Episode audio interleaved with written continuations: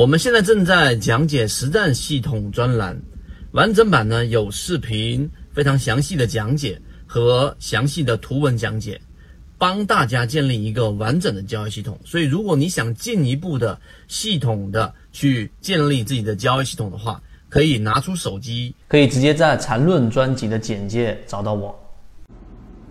好，今天三分钟，我们给大家去讲一讲一个。呃，非技术形态的内容就是怎么样去进行一招顿悟。在这个市场当中，我们会看到有很多的人可能进市场七年、八年甚至十年都没有办法做到持续盈利。那有些人进入到市场里面，可能三年、五年甚至一年，他进入市场不断的进行交易、总结，最终一招顿悟，然后最终实现持续的盈利。那前面一段时间我们讲了很多技术形态，我们讲了很多操作的心态，以及我们认为在市场当中能够持续盈利的一些内内容。但是呢？啊，却有很多人啊，去想在技术分析上去做更多的这一种突破。但是我相信，所有进市场的人都想一朝顿悟，最终实现持续盈利。所以我们在讲前期我们做这些铺垫工作，到底有什么样的一个价值？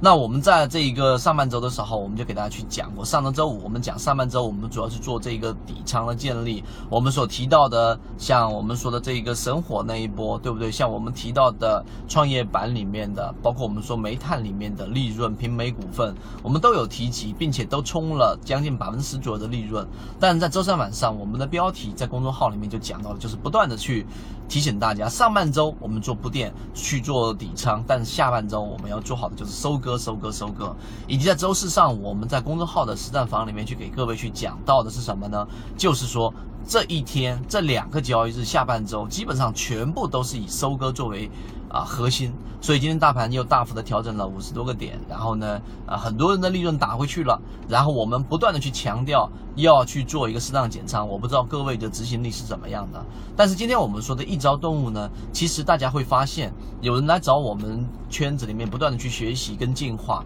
那有人说有能不能推荐一些书籍，我们看过很多的书籍，但是我也告诉给大家，百分之九十以上都是误人子弟的，真正市场的核心呢，应该是你去思考，然后不断的去交易去。总结，就像我们在说的，市场的大盘这一个政策面占主导，技术分析、人气、合力，这些才是市场交易的一个关键。这里面的每一个模块都值得你在不断的去交易过程当中去进行总结。所以我们在后面的完整版的系列视频里面，我们会把它做拆分，例如说基本面里面怎么样去分析。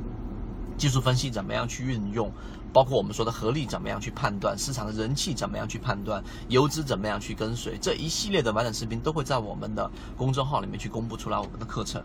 但是呢，你要实现一招顿悟啊，就是就像你要有一个比较长时间的一个沉淀，并且去不断的去交易。这里面我们所提及的就是短线，因为之前我们说过，转短线你要把资金做大，其实是比较快速的，一年百分之五十、百分之一百、十倍的人，我们都有去遇到过。但是呢，你要实现一朝端午，你不应该把你的这。注意力全部集中在技术分析上，我认为应该你集中在更多的是交易心态、人气判断、合力判断，包括一些题材上的炒作，这些就是我们所说的一个核心。如果说你不总结，如果说你不在每一次的交易过程当中做好记录，大家要相信人脑